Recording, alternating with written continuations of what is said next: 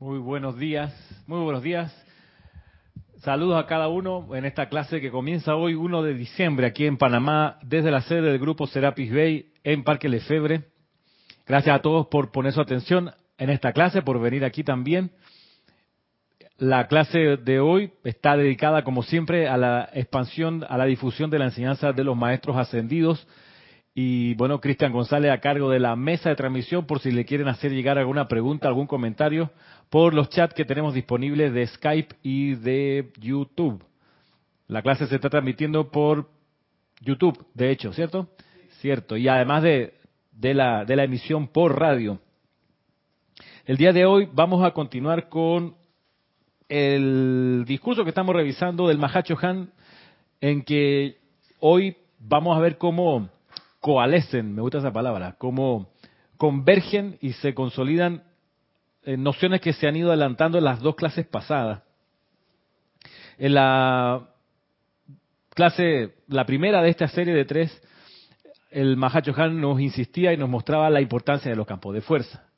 Nos ayudaba a, un poco a, recordar la importancia de, los campos de fuerza como focos como centros magnéticos, como sitios por donde los maestros pueden descargar energía que de otro modo no pueden hacer, porque ellos no habitan el plano de la forma. Tú dices los maestros ascendidos no tienen limitación, resulta que sí tienen una, que ellos por, por amor avanzaron y se graduaron, son maestros ascendidos y eso eh, les impide estar en el plano más denso de la forma, que es donde nosotros nos encontramos porque ya su servicio, su capacidad de servir es mucho más grande y, que, y necesita ellos, necesitan ellos estar en un ámbito donde puedan liberar plenamente sin limitación los dones de la divinidad. Aquí en el plano de la forma es un plano de limitación y de imperfección y acá pues no pueden andar así como así sin un gran gasto de energía, salvo dispensaciones muy especiales que le permiten a los maestros ascendidos tomar cuerpos o manifestarse en el plano de la forma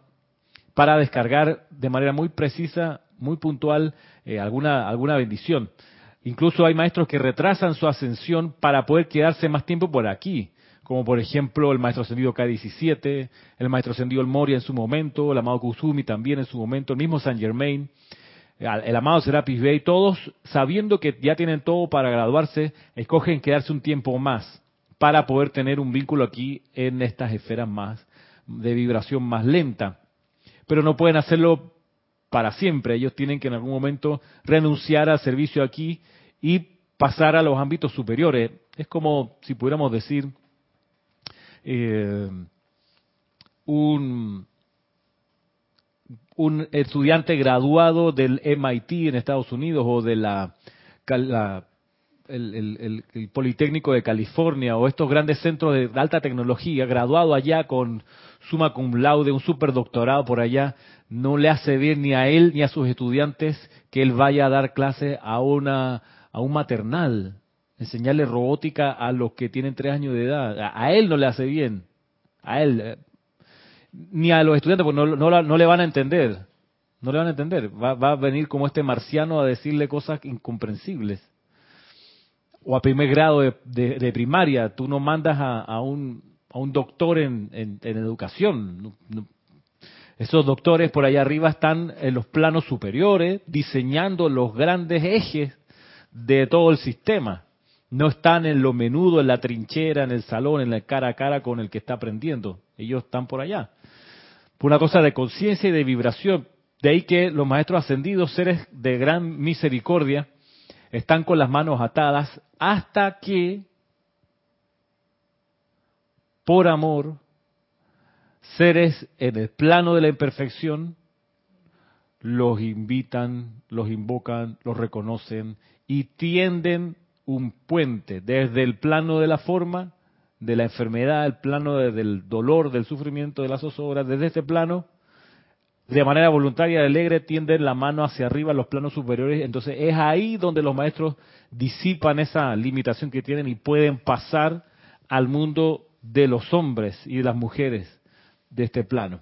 Y eso se ensancha y se intensifica, se fortalece cuando en vez de ser una sola la persona la que tiende la mano, son varias personas que además lo hacen de manera rítmica, se reúnen con la conciencia correcta por el tiempo suficiente, de, es ahí donde ese, ese, ese puente se ensancha, se expande y sirve todavía a más, eh, para que puedan descender vibraciones todavía más altas, más sutiles, aquí a los planos donde más se requiere.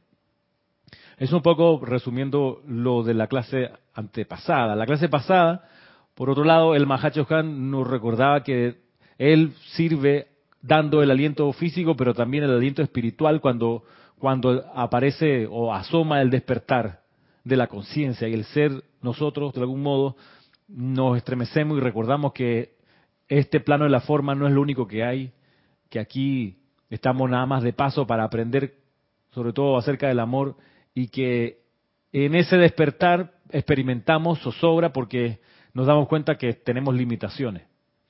Limitaciones físicas, etéricas, mentales, emocionales, financieras, kármicas, y esas limitaciones de repente entran en conflicto con el empuje que sentimos de adentro de que tenemos que nacer de nuevo y pasar por encima o disolver esas limitaciones para poder cumplir lo que sentimos que tenemos que cumplir. Eso a veces no cuesta incluso darle un nombre.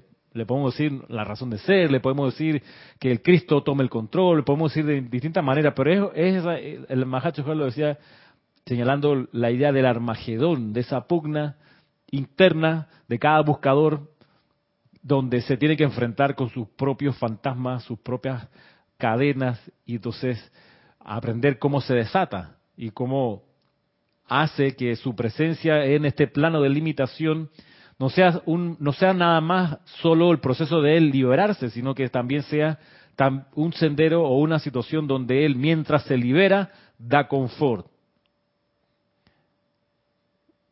Esa es parte del sendero de los maestros ascendidos, de, que, de, lo, de lo que enseñan desde siempre. Te vamos a ayudar a liberarte, pero también a que aprendas a amar, aprendas a dar confort, aprendas a sanar, aprendas a iluminar, a entusiasmar, a sanar, a perdonar. O sea, a la vez que te liberas, tienes que compensar con tu servicio, con tu amor, con tu, con tu dar eh, permanentemente. Y eso lo hace el Mahacho Han, nos decía, en coordinación con la guardiana silenciosa de las ciudades, porque ellas detectan dentro de las masas aquellas chispas que están empezando a, despertar y a agitarse del sueño, y es ahí donde ella hace el llamado al Mahacho Han, aquí está esta persona, aquí está esta otra.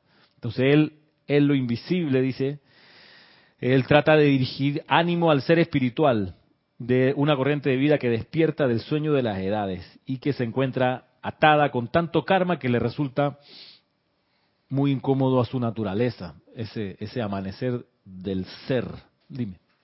Eh, una pregunta. Eh, la guardiana silenciosa, eh, como acaba de decir la guardiana silenciosa de la ciudad o de una ciudad, no es lo mismo que la, guardiana silenciosa planetaria. No, obviamente. No, ¿verdad? Planetaria es la guardiana de toda la estrella, de todo el planeta. Ajá. Entonces cada cada o cada país, mejor dicho, tiene una guardiana silenciosa. Cada país, cada ciudad, ah, cada pueblo, cada bosque tiene una guardiana silenciosa. Un como un como un administrador, como un sí, como los edificios tienen su administración que vela porque todo esté funcionando, que no haya goteras y que el, ascensor funcione y que haya agua potable y que la electricidad si se cae se vuelva a restablecer, eh, que mantiene la seguridad. Por eso aquí, decimos el guardián silencioso de este. Claro, del santuario aquí guardián silencioso y hay que reconocerlo, saludarlo. ¿Las familias tienen guardianes silenciosos? No he visto algo así. No, no me acuerdo haber leído de que las familias se habla de que existe un espíritu del hogar. Eh, es una especie como de alma de la familia que vive allí. Por ende es como el depositario de las imperfecciones, como la personalidad del grupo. Y entonces, como tal, eh, de ahí es llamada a ser disuelta por la luz de la presencia de cada uno de los miembros de ese hogar. Eh, sí, por ahí. Eso era respecto de los dos, las dos semanas pasadas, haciendo un, rapidísimo resumen, para decantar hoy acerca de lo que el Mahacho nos enseña del uso del prana y de la energía que está contenida en el prana.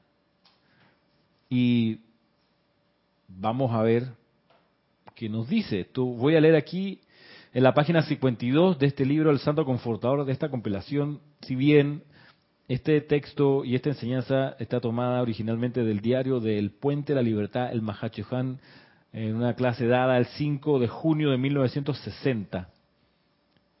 Perdón, la del Prana fue el 2 de julio de 1960. Y dice así, ya hemos, en Mahachohan, ya hemos experimentado con la distribución de pequeños gramos de prana a través de algunos elementales, criaturas cuadrúpedas y miembros del reino humano. Algunos gramos de prana. Sí, mira. Algunos elementales, criaturas cuadrúpedas y miembros del reino humano. Vamos a ver por qué. ¿Cuál sería la gracia? Dice, cuando haya el suficiente prana anclado en, a través y alrededor de ustedes, volverán a experimentar de nuevo el poder de levitación consciente y precipitación. Y estarán en capacidad de decir, tal cual lo dijera el amado Jesús hace tanto tiempo, comillas, yo tengo una comida que comer que vosotros no sabéis. Eso cuando se habla de que él se fue 40 días al desierto y no sé qué, ahí se alimentaba de esto, de prana dice que va a impulsar a nosotros a experimentar de nuevo el poder de levitación consciente y precipitación. Mira tú. ¿Qué iba a decir? Precipitación y levitación consciente. Entonces, ¿cómo uno se prepara para eso? Así, miren ustedes. Primero, aseguren mediante el uso controlado de la respiración rítmica. Achala, otra vez la respiración rítmica. Chohan habla del arte de la respiración rítmica, que es la que va a eliminar la efluvia y que vamos a elevar nuestra vibración, energía y sanar de todo. Claro. Y él va, si uno mira, este es uno de los últimos discursos que él descargó año 1960. Él va, él va preparando, una parte de la enseñanza de él es la preparación de los estudiantes para llegar a este punto, de que podamos recibir el prana y volver a revivir, a resucitar la levitación y la precipitación. Entonces, desde el principio empieza a decir, mira, pongan atención a la respiración rítmica, mira los beneficios de la respiración rítmica, se hace así, ¿ah? Miren lo otro, para llegar a decir, todo eso es para que veamos, seamos capaces algún día otra vez de recibir el prana. Pero, lo primero que dice, miren, tiene que ser mediante el uso controlado de la respiración rítmica, pero dice Marisa, yo no la controlo todavía. Cuando dice inhalación, hago, ya me llené. Y me han dicho que tiene que ser durante los ocho segundos que uno distribuye la entrada de manera ordenada, pero yo al segundo dos ya estoy llena. ¿Cómo hago? Bueno, tiene que prepararse y seguir, seguir. Y en la exhalación se me va de una vez el aire y no lo controlo. Ah, chala. Y la retención, cuando tengo el aire adentro, me siento un poco ahogado, así que respiro un poquito y nadie se da cuenta. No. Respiración rítmica es como es. Ocho segundos para inhalar, ocho segundos para retener el aire adentro, 8 segundos para exhalar y 8 segundos para quedarse sin aire.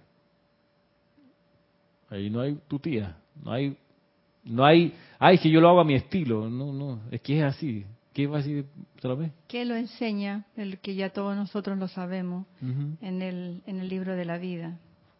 Que para aprender a hacer eso, él dice de que no nos desanimemos porque al principio no sale bien, Exacto. pero practica, practica por lo menos dos veces al día y esa respiración rítmica va de la mano con el movimiento físico para hacer tu columna flexible. Entonces, ¿qué pasa entre nosotros? Que esa columna no está flexible porque somos sedentarios.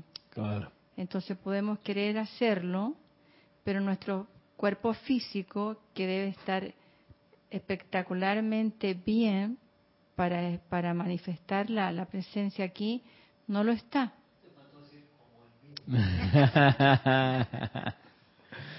A propósito de... Hay que practicar. Hay que practicarlo. Y, y para que vean ustedes, yo me lo tomo en serio y yo enseño el taller de meditación, yo enseño a respirar rítmicamente, pero yo no me hago, no me confío o no, no sé si decir no me confío, pero no me he hecho mis laureles, por decirlo de otra manera, y todos los días, todos los días, cuando hago mi respiración rítmica en la mañana en mi aplicación diaria, yo uso esto. Todos los días, 8 segundos y me marca el acento cuando cambia. Y esto está diseñado para que la distancia entre un punto y otro sean la misma de, la misma de los 60 segundos. Tiene que ponerle, tú le presionas dos veces el puntito y, te pone el acento. Entonces yo ya, yo sé, no me engaño cuando cambia a 8. Cuando llega al 8, pip, pip.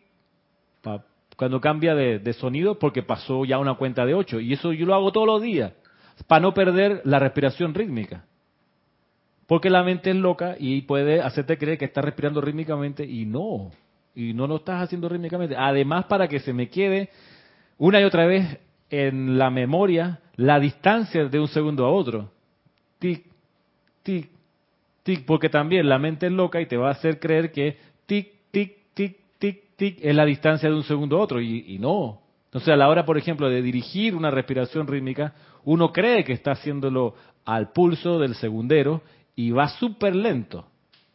Y la gente está toda morada respirando. O, Sí. O va muy rápido. O va muy rápido. y La gente toda acelera. Ajá. Sí, sí, sí. Yo estaba, sí, yo estaba en, el en las dos situaciones. Digo, porque es que claro, el oficiante a veces está muy relajado, muy tranquilo y él siente que el pulso es yo soy inhalando la bata. En serio, es angustiante. Sí, estamos todos morados aquí a la hora de guardar el aire adentro, madre. Ajá. Y lo mismo a, la- a toda velocidad, a toda la carrera. Estoy inhalando la llama. Entonces, para evitar eso, al micrófono. Digo, porque en ese caso no ha acabado de llegar a, a la proyección y le corre Ah, y sale a la- otra vez a la, a la primera y yo digo, entonces, para eso que me quedo como corta. Por eso, en serio, yo no me hago... Esto es una disciplina mía, se las, se las cuento por si ustedes la quieren, les sirve de algún modo, pero para que se me grabe clarito y siempre la velocidad y también la cuenta de 8, yo uso el metrónomo. Y lo pongo ahí, lo- le bajo un poco el volumen porque a esa hora de la mañana está todo calladito y el tipo aquí está haciendo su respiración y a todo meter, así que yo le bajo el volumen. Necesito escucharlo yo. Entonces, eh, eso, a propósito de respiración rítmica, volvemos al- de nuevo al tema. Dice el Mahachohan. Primero, aseguren mediante el uso controlado de la respiración rítmica, tal cual se les ha presentado en la transmisión de la llama, el control absoluto de sus cuatro vehículos inferiores. Luego, estarán listos para recibir cada vez más prana puro como poder sostenedor en su servicio a Dios y a nosotros.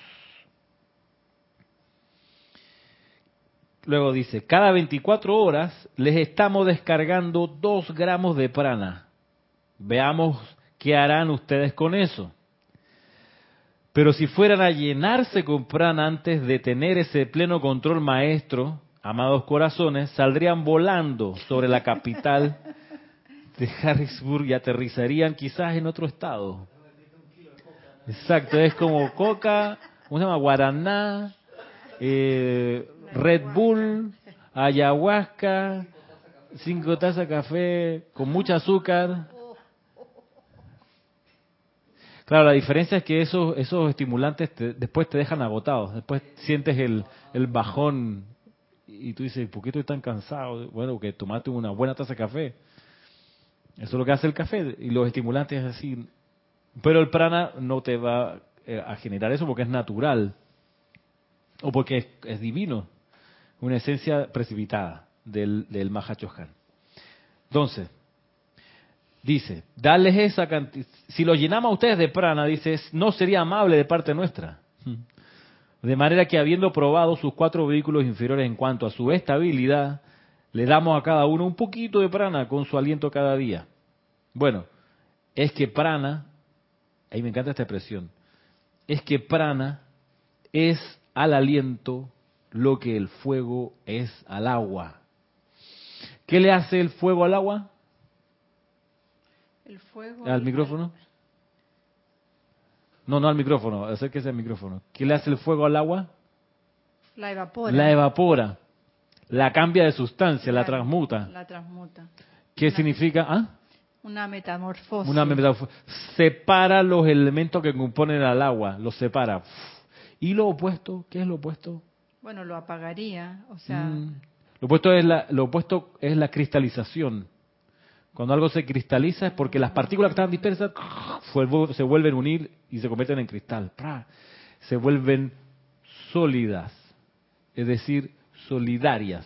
Eso, esa es la, la- la diferencia. Pero entonces lo que hace el fuego con el agua es que expande las partículas tanto que el agua deja de ser líquida y pasa a otra a otro estado. Entonces dice, el prana es al aliento como el fuego es al agua. O sea, el prana también tiene esa, esa, es- esa naturaleza de cambiar el aliento y convertírtelo en un... bueno, hay un ejemplo que nunca se me había ocurrido, pero ahora en este instante sí. Por ejemplo, el hígado, que tiene que ver energéticamente con el odio, con el miedo. Entonces, un hígado sano, li- libre de, de- de esa energía, y la, la bilis es líquida y fluye libremente por todos los conductos biliares. Y cuando, cuando esa bilis, por nuestra energía, por nuestra mala alimentación, por no estar en armonía con nuestra presencia, literalmente se cristaliza. Ya. Y al cristalizarse, bueno, todo nuestro sistema físico empieza a colapsar. Y energéticamente un hígado así es una persona negra, energía negativa. Y lo vi con mi hija. Ujú. Botando ahí Al alquitrán. votar hay un antes y hay un después, porque ella, ella ahora hasta su cara brilla, está luminosa, es- tiene una mejor energía y se siente bien. Ahora le, para- le, le toca entonces el cuerpo emocional, cómo, cómo se mantiene... Es que inmediatamente cambió el cuerpo ayuda. emocional. Porque ya entonces pienso yo que esos cristales, esa es la efluvia, la Ujú. efluvia tangible y visible en este mundo físico. Qué Increíble. bien. ¿Iba a decir algo? pero ya. pasó. Así que bueno, el prana. El prana es al aliento lo que el fuego es al agua. El fuego también podemos decir que es un elemento que no es de este plano. El fuego hay que atraerlo y generarlo. No así el agua, la tierra y el aire que son de acá, de esta estrella. El fuego es, el, es, la, es una sustancia divina. El fuego, incluso para cocinar, eso que está allí, hay que alimentarlo. No es autosostenido, hay que sostenerlo. Porque no es de este plano. Es como que a tu casa se vaya a vivir una mismo universo. Digo, no es de tu casa. A no ser que tengas, seas pariente de ella, ahí sí sería de tu casa. Pero si se va, tienes que mantenerla. Tienes que atraerla rítmicamente, si es así, y enamorarla todos los días para que no salga huyendo. Porque no es de ese, no es, no es de tu ámbito. Es así. Entonces, el fuego es al agua como el, el prana es al aliento.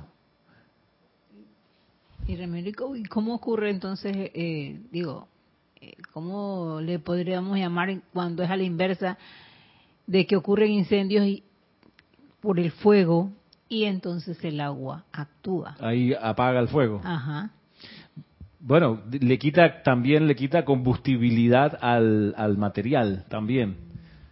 Pero es otro caso, mm, es diferente entonces a lo, Claro, lo a que- nos estás diciendo. Sí, porque porque el agua lo que lo que hace no es tanto que apague el fuego como que le impide expandirse. Entonces el fuego termina de consumir lo que lo que lo que es quemable. Claro, de algún modo, el- el- eh, como dice Cristian, el agua en un incendio separa el fuego del material que está quemando.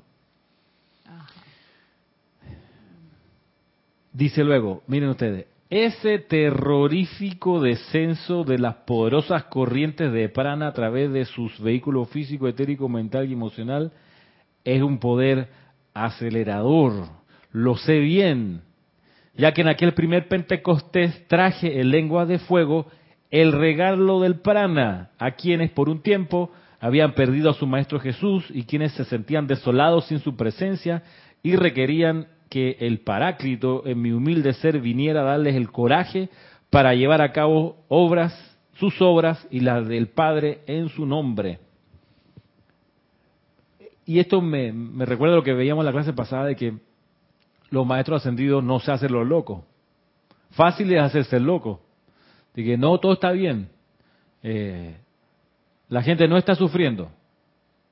Esa persona canta perfecto. Eh, que son muchas veces expresiones de la personalidad para no hacer el esfuerzo de amar y de perfeccionarse. Y yo lo he escuchado en, estudiantes de la luz, que tienen eso como postura de vida, de que ha leído que hay que mantener la atención puesta en la perfección, entonces cuando viene la imperfección se hacen los locos, y se hacen los locos en el sentido de que por no poner la atención a la imperfección, nunca la resuelven. La perfección uno la tiene que poder detectar, atender y llenar de amor, de las cualidades que se necesitan.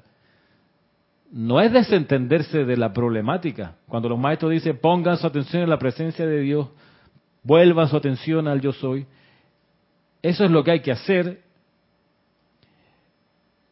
mientras se disuelve la imperfección. O sea, uno va a disolver la perfección porque reconoce en esa imperfección la perfección. Por ejemplo, una persona que te cae muy mal o que tú sabes que te, ella se siente mal contigo y cuando ella te ve, ella se siente mal y te, emana cuestiones discordantes. Te arruga la cara, no te trata bien, te tira las cosas, tú sabes que tú le molestas a ella. Entonces, para transmutar eso tienes que tú ver que esa persona, verle la belleza que tiene, la inteligencia que tiene, qué sé yo, las destrezas que tiene, la parte buena, digamos. Por eso.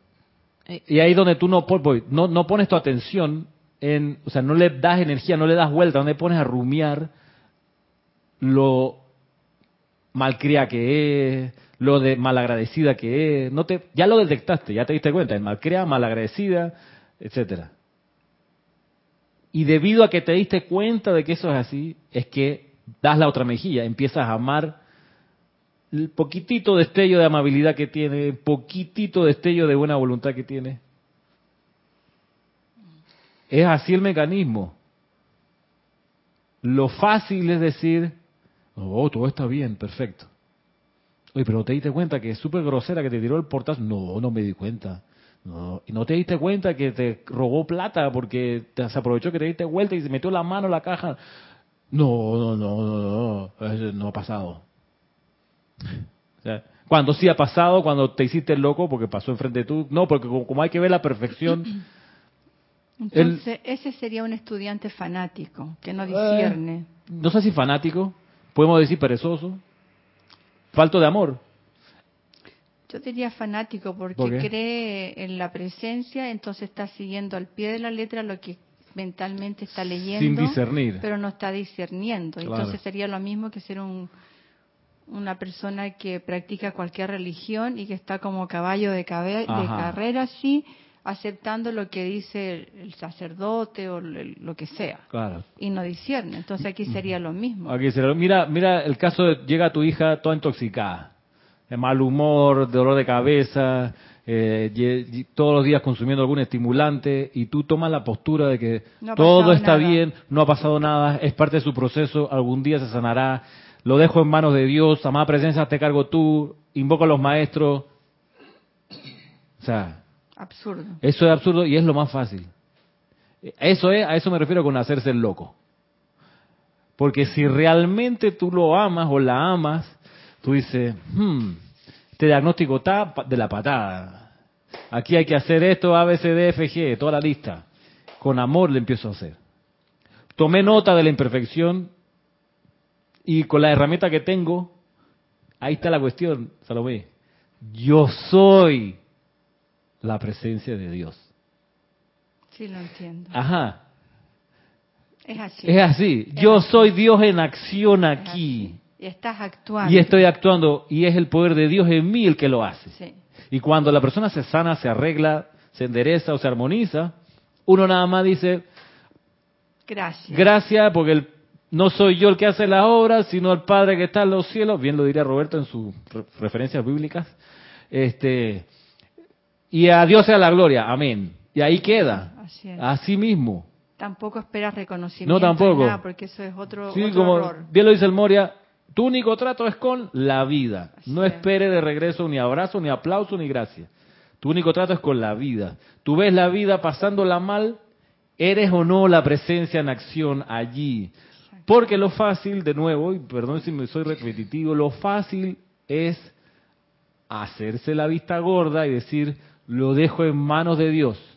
Ahí invoco al arcángel todos los días, todo, Ramiro, yo todos los días invoco, él, yo, yo.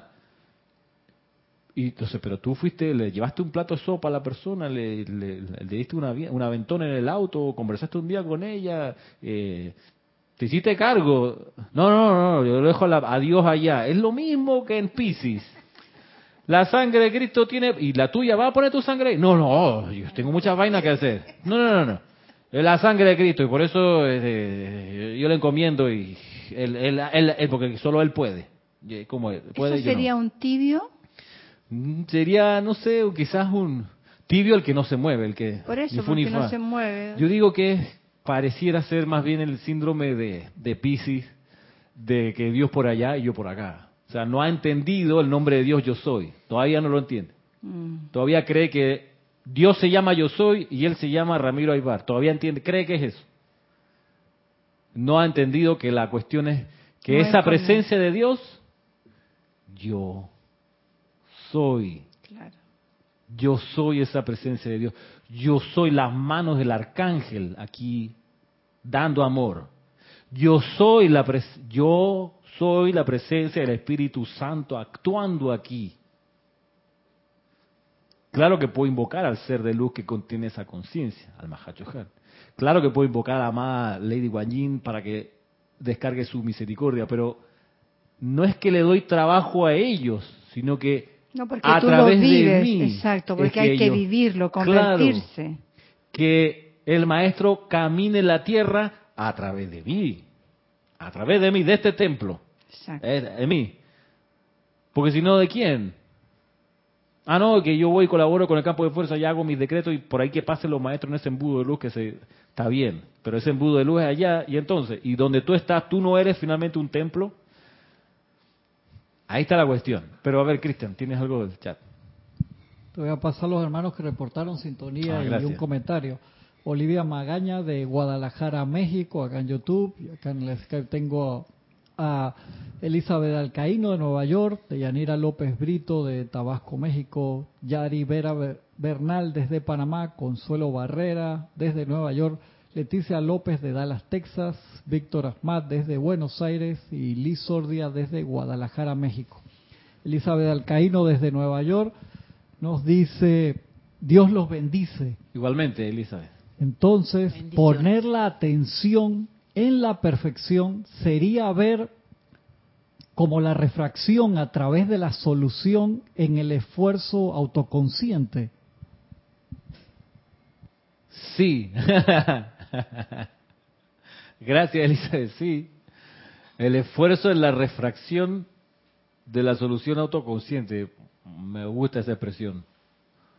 Sí. Sabes que yo lo vivo a la hora de afinar los instrumentos que agarro, sobre todo los de cuerda que se desafinan más rápido aquí en Panamá por el clima y el aire acondicionado que se desafinan. Las cuerdas se bajan o se suben de un día para otro. A veces incluso durante la ejecución, después de un rato uno se da cuenta que las cuerdas se, desafinaron un poquito. Es eso.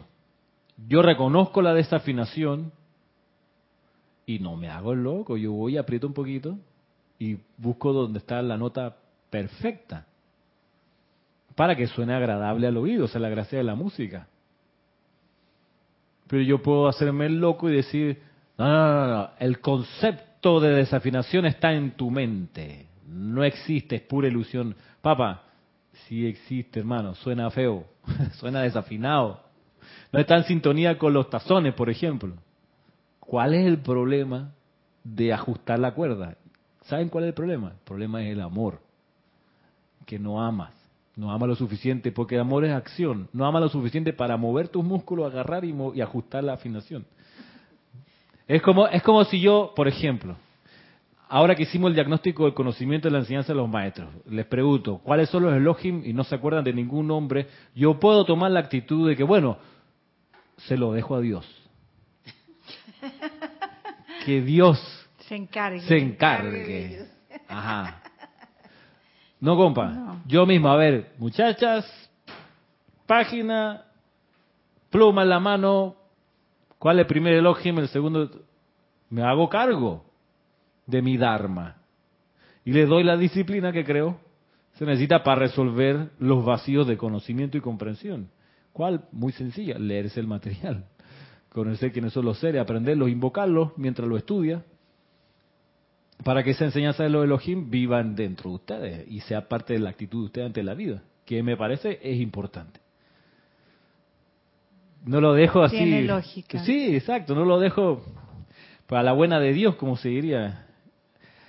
Entonces, volviendo acá de lo que nos dice el Mahachohan, otra vez, dice,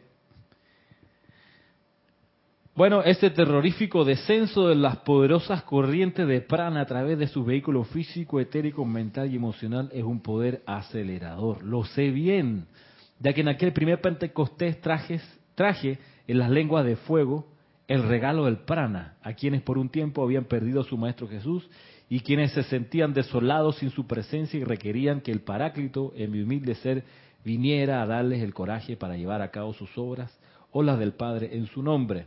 No ha de sorprender que las pocas referencias bíblicas que no han sido traducidas incorrectamente por las manos de aquellos estudiosos que embellecían el texto original, no ha de sorprender que decían que los discípulos benditos de la cámara superior salieron dando tumbos calle abajo y quienes los veían pensaban que estaban borrachos. Estaban llenos de seprana. Jesús había preparado para ellos un salón hasta que pudieran recomponerse y les explicó cómo regular el uso del prana con su propio nombre, Jesucristo ascendido. Y a mí me encanta esta actitud ante la vida. Tú sabes, me encanta que es tomar, tomar las riendas de tu, de tu destino. Sabiendo Jesús que tenía que salir del plano de la forma, haciendo el diagnóstico, mirando a su discípulo y dándose cuenta que lo querían mucho y estaban muy acostumbrados a él. Dándose cuenta de eso, tiró líneas.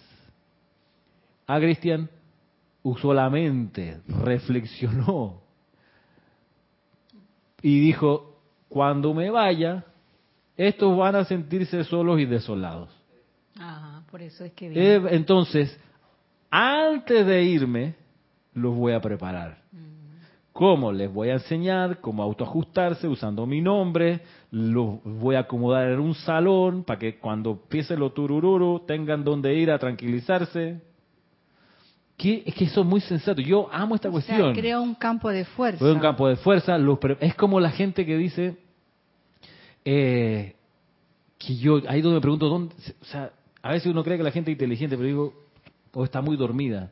Digo, o sea, tiene que prepararte para el día que yo no esté. No pienses en eso que lo atraes. No, pero es que si no es, no es, no me refiero a eso. O sea, ¿qué pasa si a mediodía desencarno?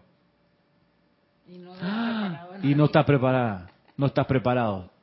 O sea, bueno, a tener problemas, problemas. Exacto. ¿Qué es lo que uno dice? Mira, tomo, tomo, ¿sabes? tomo impulso. Yo sé que esa, esa situación va a venir en algún momento.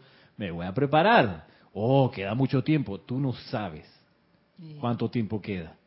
Es como, ¿qué te puedo decir? Eh, eso lo vemos todos los días ahora eh, con los niños. A ver. Por ejemplo, las mamás toda la vida, yo creo, no puedo hablar por las demás, pero por las que conozco, que somos amigas, hemos querido evitar que nuestros hijos sufran. Pero eso es inevitable. Nada ni nadie puede impedir que sufran. Ok, es inevitable. Entonces, en mi, en mi generación, y tal vez hasta la de mis hijos, era más aceptable esa realidad. Entonces, por ejemplo, algo bien simple como la Navidad. Los niños querían un regalo, ok, para la Navidad o en tu cumpleaños. Hoy en día, lo veo por mis nietos, por mi nieto, el regalo lo quiere todos los días. Todos los días quiere un juguete, todos los días quiere algo. Porque está el bombardeo de la, de la televisión, del internet, entonces le crean esa necesidad a los niños. Entonces los niños, los papás gastan mucho porque no quieren que los niños tengan una frustración y que, sufran porque cómo no lo va a tener y lo vemos con los niños con los celulares cuando son adolescentes, etcétera. Entonces vamos, van estas mamás dándole y dándole cosas a estos niños para que no sufran. Como los niños no sufren, como podríamos, como lo hicimos nosotros tal vez, que en realidad nos fortalecimos, porque si no había, mi amor no hay, y punto, no hay. Pero en tal fecha es posible. Entonces ahora, los niños cuando ya no son tan niños, son adolescentes, lo que sea, ahora tienen una desilusión, se suicidan. Hay muchos niños que se suicidan. No aguantan. Porque no se les enseñó que la frustración hay que manejarla con inteligencia. Claro. ¿ah? Porque les enseñamos a que hay que darles todo, todo. Entonces, cuando el niño no tiene todo, grita y chilla. Es un tirano. Y después, cuando es adulto. Es presidente de Estados Unidos. Ah, no, y te dejó tu marido, te dejó tu mujer, te cortaste las venas y te fuiste para el otro lado. Claro. Porque no, no tienes eso. Exacto. Entonces, si la realidad es que el sufrimiento es inevitable, acéptalo y enséñale a tu discípulo o a tu hijo a manejar el sufrimiento. Claro. Con tiempo. Cuando todavía estamos en paz, cuando no están volando las balas, donde la vía no se ha cerrado, donde todavía tienes margen de maniobra, porque cuando ocurre, porque va a ocurrir, un momento donde tu margen de maniobra se reduce, donde estás, estás siendo responsable tú y solo tú de tu situación y no tienes para dónde coger, Ahí es donde, claro, tienes que tener ya el entrenamiento, la actitud, la conciencia de, espérate, no me he hecho a morir. Me levanto, me limpio las rodillas y veo cómo salgo de esto, como nos pasó aquí cuando tuvimos que dejar la casa aquí al lado del Serapi. Cuando tuvimos, yo me pude haber echado a morir y a llorar en mi desventura, sobre todo cuando el individuo acá destruyó el techo y las ventanas de mi carro. Y casi me pega un fierrazo en la cabeza y a mi esposa también. Yo me pude haber echado, después que todo el mundo se fue, porque a la una de la mañana o dos de la mañana todo el mundo se fue, y yo todavía esperando que llegara lo de lo de, policía. de la policía ¿cómo se llama? criminalística a revisar el carro y a tomar la foto. En esas dos horas y media, que yo estaba sentado hoy solo, íngrimo, en la escalerita al lado de la puerta verde, solo, y estos tipos no llegaban, ahí me pude haber echado a llorar y ya me voy a la porra y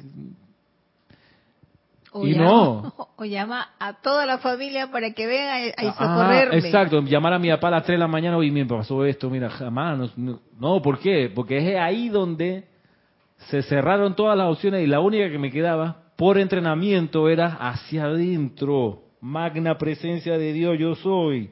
Hazme conocer la actitud correcta de actividad que debo asumir en esta situación. Muéstrame lo que tengo que... Llama a los tipos pero si dijeron que venían, si ellos entre la policía ellos se avisan, amada presencia, dame la luz, ayúdame a... Llama a los tipos. Pero ¿cómo lo va a llamar? Si, coño, llámalo. Llámalo. A ver, ¿verdad? Policía para que le fere, para que le Aquí está el teléfono. Tres y media de la mañana. Mire, estoy aquí, estoy esperando que llegue criminalística, no sé qué. estarán por ahí en camino. ¿Con qué, lo atendió aquí? Este, ah, fulano tal.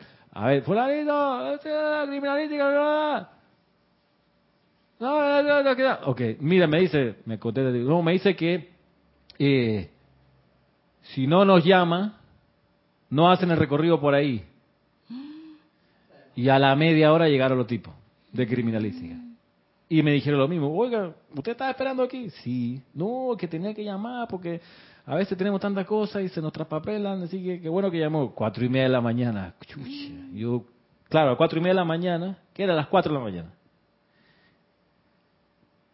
Llegué a mi casa a las cuatro, que sé yo, cuatro y cuarto, ya no habíamos mudado al departamento. Me acuesto y empiezan a llegar unos chats. Ping, ping, ping. Yo, a esta hora no sé qué, mi hermano de España. Sí, que la foto del bebé, mira qué lindo se ve con las yo.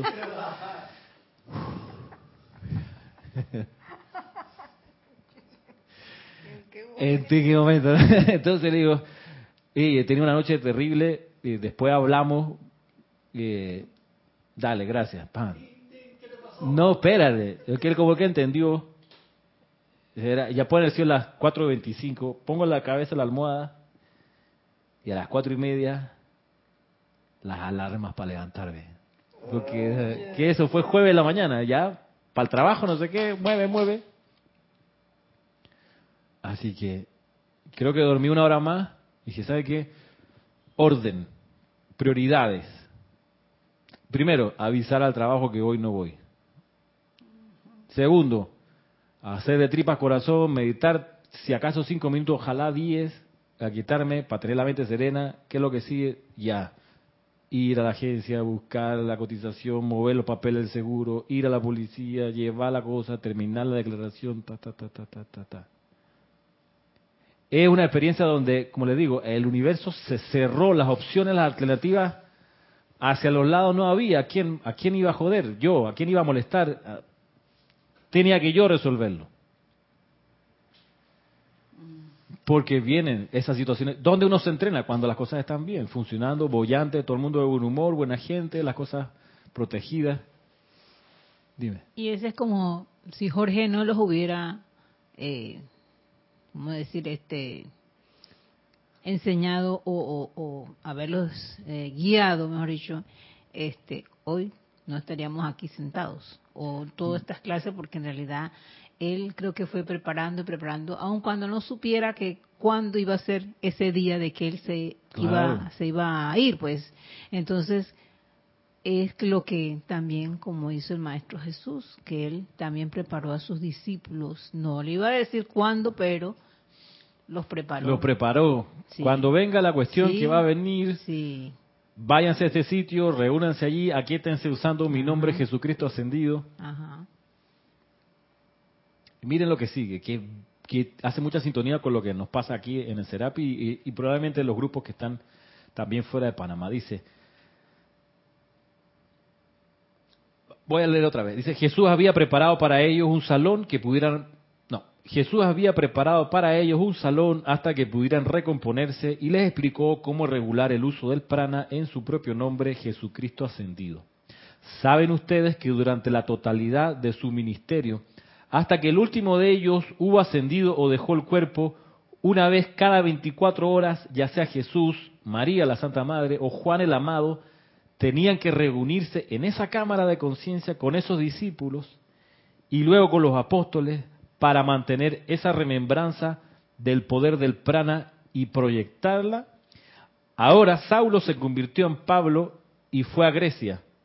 Y allí hizo grandes obras en el nombre de Jesucristo ascendido, si bien él tenía el poder del prana vivo dentro de sí y la radiación proyectada de quienes permanecieron en Betania.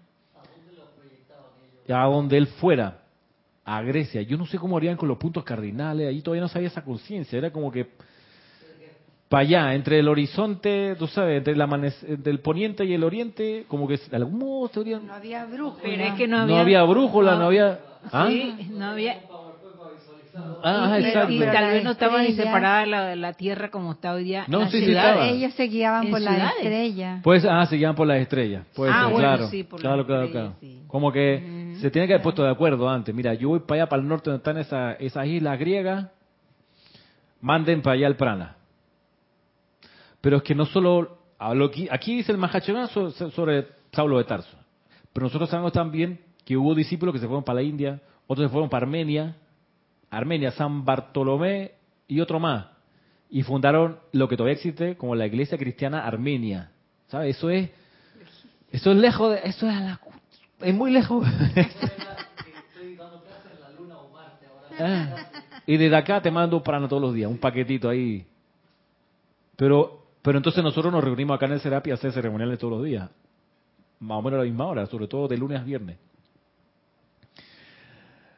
Y a veces regamos, no, no, no está mal, pero hacemos la descarga de, de esto, del aliento, un poco de manera como universal. O sea, o sea, llena la tierra con... el- A mí me encanta eso. Sí, está muy chévere. Ahora, Porque todos se benefician. todos se benefician. ¿Quién quita que cuando nos pongamos de acuerdo de un grupo a otro y digamos, mira, los jueves a las 6, a las 7 de la tarde, hora de Panamá, te voy a proyectar la llama tal? a, grupo tal. Para que la reciba allá, nada más para eso. Para, que desde acá vaya el momentum del maestro hacia allá. Sería un buen experimento. Sería buen experimento, sí. A ver, del otro lado, quién lo apaña. y, Pero con el objetivo, ¿cuál? De, de difundir más la luz, de llevar...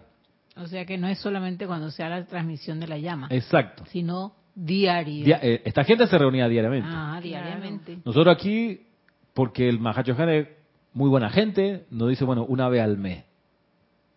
Hmm. Pero solo dice el Mahacho que hay que hacerlo todos los días. Sí. Todos los días. Jesús, es que aquí es donde uno dice, esta gente tenía claro el plan.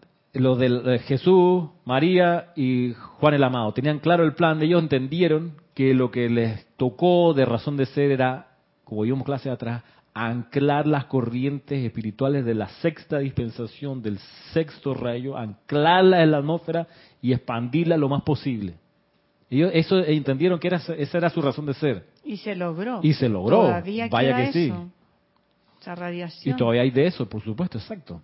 Entonces, viene la era de Saint Germain y no es de extrañar que se requiera también sitio donde se pueda magnetizar las corrientes del séptimo rayo, la dispensación eh, del séptimo rayo, anclarla y difundirla lo más posible. Claro. Entonces. Tal vez los miembros de este grupo de Panamá tendrán que irse también a Armenia o a Grecia o. Vamos a ver, porque ahí está la diferencia, con la, ahí donde, donde, donde viene la importancia del estudio, de la enseñanza. ¿Por qué? Porque el sexto rayo tiene dentro de, su, de sus pulsaciones el espíritu del misionero. Misionero. Misionero. Acuérdate que, acordémonos, recordemos que la, la sexta iniciación que se, se, trabaja en Luxor, la sexta iniciación, el individuo sale de Luxor como misionero, sin decir que está yendo de misionero, a ascender lo más posible la vida donde vaya, en un voto de silencio, quitándose todo los, los, los, elementos que pudieran delatarlo como iniciado. Por eso, como decía la persona que ella está en la sexta iniciación, obviamente no está en la sexta iniciación, porque es como decir, quienes dicen que solo no lo son. Porque la sexta iniciación arranca con un voto de silencio. O sea, tú no dices que está en la sexta. O sea, esto es 180 grados, totalmente distinto. Como ayer una, una estudiante puso una cita en un trabajo que tenía que entregar acerca del fascismo italiano. Entonces la cita era, eh, que era muy raro, que la cita era, comillas, el fascismo se sana leyendo, coma, el racismo se sana viajando, coma, eh, y cierra de comillas. Paréntesis, Mussolini. Yo decía, eh, nunca lo pude haber escrito Mussolini porque Mussolini era que promovía el fascismo y el racismo, que nadie... Entonces, pues, pues que no entendió la, la estudiante. Sea como sea, la gracia de la sexta iniciación es que es el espíritu del misionero. Entonces, la gente imbuida con el sexto rayo naturalmente iba a expandir, a llevar la semilla a lo más lejos que pudiera, donde los, donde los atendieran, donde pudieran establecerse. La, el perfil y el espíritu del séptimo rayo no es tanto de la administración de llevar la semilla a otro lado, sino de conformar campo de fuerza. ¿Para qué? Porque el, sexto, el, sexto, el séptimo rayo es el rayo del culto ceremonial, donde se tienen que precipitar las llamas de los retiros en el plano de la forma. Y para eso la gente tiene que quedarse, tiene que reunirse rítmicamente. Ajá. Dice Cristian que Jorge hizo esa convocatoria en algún momento cuando 30 años atrás había muchos grupos en la ciudad de distintos y dijo, bueno, vamos a juntar en un solo sitio, a hacer en un solo lugar las clases y las actividades. Porque el designio del séptimo rayo de Saint Germain es el designio del culto ceremonial para precipitar el fuego sagrado. De ahí lo importante que se sepan la enseñanza de los elogios y de los siete pasos de la precipitación, para que podamos efectivamente precipitar las llamas. ¿Qué significa precipitarla? Que se sienta, que se vea, que permee nuestro cuerpo mental, que donde vayamos nosotros seamos esa llama. Ese es, ese es el, el llamado de Clarín actual. Por eso, hoy en día, no estamos en el plan de, llevar la enseñanza. Y no es que no se viaje y no se lleve la enseñanza a veces a grupos que lo necesitan, o a conferencias a otros países. Eso no, no está de más ni está mal. Nada más que el énfasis hoy, en la era de Saint Germain, es la conformación de los campos de fuerza, no para vernos nada más, y no solo para dar clases, sino para precipitar el fuego sagrado. Esa es la visión de Saint Germain. Entonces, quizás ahí estaría la diferencia entre la época de Pisces y la época de Acuario, la nuestra actual hoy. Pero volviendo acá a la era de Pisces, el uso del prana, ya estamos terminando la clase, pero volvamos acá. Dice, Saulo se convirtió en Pablo y fue a Grecia.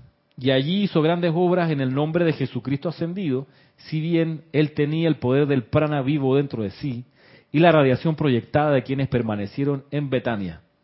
Es por eso que he estado tan interesado en establecer y sostener las clases de transmisión de la llama solo utilizando el aliento. ¿Por qué? Pues porque a medida que ustedes aprenden a concentrarse sobre la transmisión de ciertas afirmaciones que llevan cierta cualidad, color y tono en su aliento de ciudad a ciudad y de estado a estado, y de un lado al otro de los grandes océanos, a otros chelas físicamente encarnados, ustedes conforman una huella permanente de luz viviente, la cual circunda al mundo, se hace cada vez más ancha, hasta que al final de cada clase de transmisión de la llama, con la asistencia mía y de los seres libres en Dios que asumen las energías más débiles sobre el mar y las dirigen hacia adelante, esto circunda el planeta con el regalo y radiación del poder de precipitación, iluminación y paz permanente.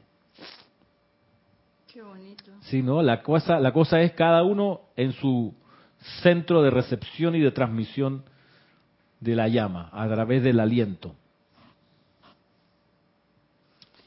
Me estoy acordando, bueno, Yomar, entonces es la llama, porque ella, ella va a un grupo y tiene una actividad de pintura, y entonces ahí conoció a una persona X, una uruguaya, y a ella le llamaba la atención que, que Yomar siempre estuviera como tan bien, tan en paz, y solo por eso, entonces, ella le dio curiosidad cómo ella hacía eso. Porque esta señora vivía en Venezuela por más de 30 años. Y por esa razón, esa señora llegó a la clase de yoga del sol. Ajá, mira. Por curiosidad, ¿qué hacía ella? ¿Qué tenía ella? ¿De qué estás, qué estás comiendo que tú? te mantienes así. Ajá. Entonces, eso es la llama. Qué bueno, claro. Qué bueno que tiene el valor de preguntar porque hay gente que no se atreve. Que a uno lo ven y se dan cuenta que uno tiene algo que ellos no tienen y no se, no se acercan a preguntar. Yo lo he visto. Eh, me pasa, ¿qué puedo decir? Pero qué bueno, ¿no? Qué bueno. Así que este es miren ustedes lo que hemos visto hoy es la mente del Mahacho Han. Hemos tenido ocasión de conocer, explorar un poco más la mente de él, el diseño que él tiene el uso del aliento, de las transmisiones de la llama, de cómo a través del aliento y la llama va el prana de un grupo a otro, que es una fuerza vitalizadora, distinta al, al, servicio en su momento, o parecida también a lo que se hicieron, lo que se hizo en Betania proyectando el aliento y el prana a los apóstoles que iban a los cuatro puntos cardinales. Hemos tenido ocasión de eso. Y ya tenemos que terminar, tenemos que terminar la clase por hoy. De modo que lo dejamos hasta aquí. Hay otro elemento que, que pensaba decirles, pero quedan para la próxima clase, no hay problema. Estamos aquí en la página 52 hasta la 54. Eh, la otra semana es 8 de, no, de diciembre, todavía tenemos clase. Porque la siguiente, sábado 15, ya es transmisión de la llama de la precipitación, donde presentamos las peticiones al tribunal kármico y ahí no habría clase. Después del 15 es 22 o 21 de enero, 21 de diciembre, sería la última del año. Así que estamos la que viene y una más antes que se acabe 2018 para nosotros.